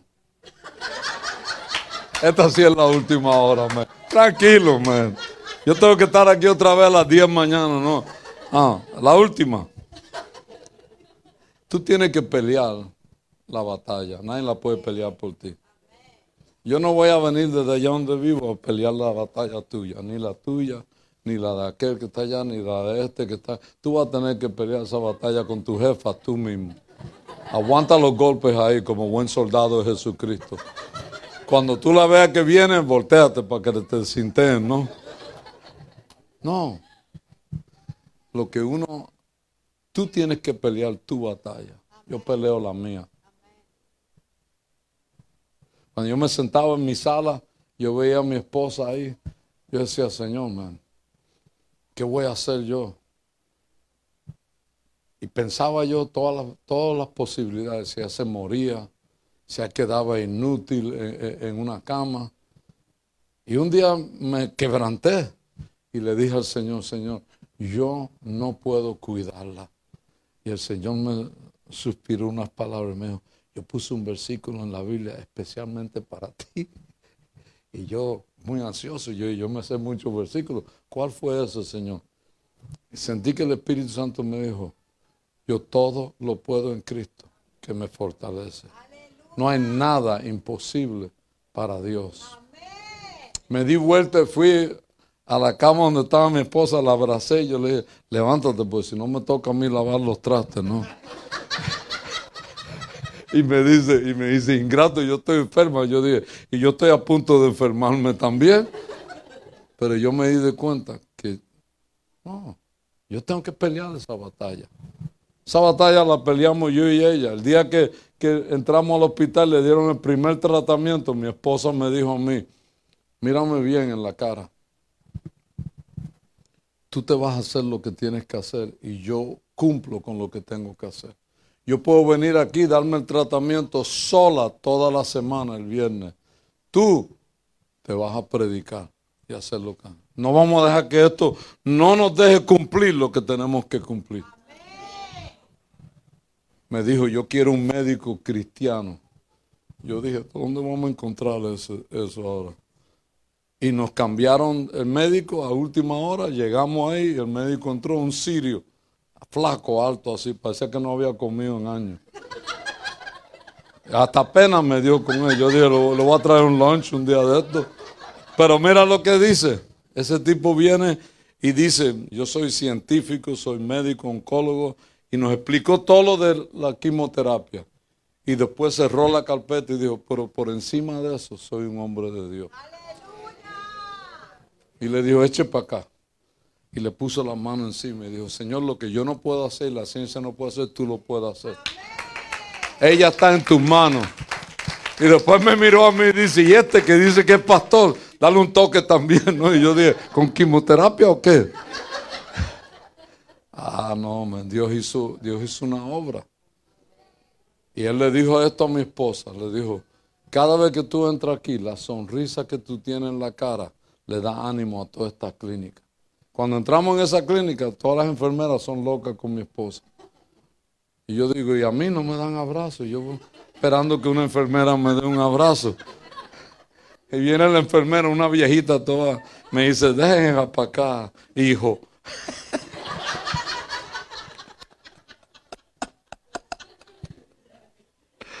ah, pero tú tienes que pelear esa batalla. Nadie la pelea por ti. Nadie la pelea. Tú la peleas solo, sola. Pero tú tienes que pelear la buena batalla. Si tú no la peleas, nadie la peleará por ti. Nada que vale la pena llega solo. Tienes que pelear por ello, luchar por ello. Y el cristiano lo que pierde muchas veces es el ánimo para pararse y decir, yo voy para allá. Nada se me mete por el medio, por encima. Tiene que tener ánimo, tiene que tener agallas, tiene que, tiene, el, americano dice, you have to have resolve. En otras palabras, te tiene que parar y determinarte que tú vas a dar los pasos hacia tu futuro. Y nada te va a parar. Y aquí estamos, señores, esta noche. Yo con mis luchas y mis batallas, tú con tus luchas y tus batallas, diciéndonos el uno al otro. Vamos para adelante. Vamos, para no pasa nada. No. El que comía mucho, si no tiene suficiente para comer, le baja. le baja al buche, ¿no? ¿Sí o no? El que, el que, el, el, que tenía dos carros puede tener uno. Y se acabó. Yo 13 años estuve casado, los primeros 13 años, nunca tuve un carro. Y la gente se queja de todo. Que no tengo esto, que no tengo una cocina, no tengo un microondas, yo tampoco. ¿Y qué? No pasa nada. Mi abuela no tenía microondas. Mi abuela tú prendías un microondas y se iba corriendo. Y decía, eso los mandaron los marcianos para acá abajo. Y yo le decía, abuela, prende el microondas. Me decía, no muchacho, no, no, no, no. Un rayo de esos se zafa y nos parte en dos. No tenía, ella tenía leña que ella iba y cortaba, amarraba un bulto, se lo echaba encima y de por allá venía caminando y lo trae. Hoy yo me he hecho ese mismo bulto encima y camino dos, dos cuadras y me desmayo y nunca me levanto. Me da un calambre cerebral que más nunca soy el mismo. ¿Por qué? Porque esa gente peleaba la batalla que ellos tenían delante de ellos. Mi abuelita tuvo 18 hijos, la otra tuvo 22. Yo miraba a mi abuelo y yo decía que no se me pegue nada de eso, Señor. Imagínate, así era la gente en Puerto Rico antes. Tres vacas y 30 hijos. Las vacas decían, está grueso nosotros somos gente bendecida porque somos hombres y mujeres de Dios. Señor, no, póngase de pie. Por lo menos ustedes se ríen mucho, ¿no? Si tuviera que pagarle por la risa, no, no, no pudiera, no, no, no, no, no me costaría venir aquí. Pero la risa es gratis, ¿no? Pero yo quiero que tú levantes tu mano y tú pienses en todo lo que tú has atravesado en este año y tú le digas al Señor, Señor, yo sigo peleando la batalla y yo sigo caminando hacia adelante. No me rindo, busco esforzarme para ir en la dirección que tengo que ir. Yo bendigo cada hombre y cada mujer aquí, Señor. Bendigo cada familia, cada joven, cada señorita. Declaro, Señor, que no hay alma forjada en nuestra contra que prospere, porque el ángel de Jehová acampa alrededor y nos defiende. Yo declaro, Señor, que tú haces por nosotros lo que nadie puede hacer. Danos la fortaleza que necesitamos, el ánimo, el denuedo, para pararnos y decir en la dirección que Dios nos ha apuntado. En esa dirección vamos a caminar. No nos echamos para atrás. Creemos a Dios todos los días. Le seguimos creyendo que Él hará lo que nadie puede hacer por nosotros. Que Él que Él hará nosotros al destino que tenemos que llegar. En el nombre poderoso de Jesús. Amén. Y amén. Miren, allá atrás hay unos libros. Eh, es la historia de mi esposa. Si a usted le gusta un chisme, ese chisme está sabroso, ¿no? Pero usted puede comprar un libro. Miren, yo nunca digo que usted me va a ayudar a mí comprando un libro. Usted se va a ayudar a usted. La bendición es de usted. No los vendo aquí, los vendo en otro lado. No, eso no hay problema. ¿no? Pero si usted quiere comprar uno y quiere eh, leer la historia de la vida de ella y la vida mía, usted lo puede leer, se va a gozar, se va a reír, va a llorar, pero es un libro excelente, ¿no? Así que usted puede comprar uno allá atrás. Eh, están a 15 dólares, no negociables. Eh, son a, a 1 por 15, 2 por 30, 3 por 75. Por molestar mucho allá atrás, ¿no? ¿Te entiendes? No, no, no. Pero si usted quiere, puede comprar uno y nos bendice. Que Dios te bendiga y acuérdate de una cosa. Tú eres cristiano en las buenas y en las malas. No hay buen tiempo para servir al Señor, solamente hay la oportunidad de servirle a Dios. ¿no? Igual que no hay buen tiempo para salir a trabajar. Pues tú sales a trabajar. Y así es, así es esta vida. Usted le sirve al Señor. Y Dios se muestra fiel, ¿no? A ti y a mí. Que Dios los bendiga mucho. Pastor. Por un momento en tu presencia, por un instante de tu amor,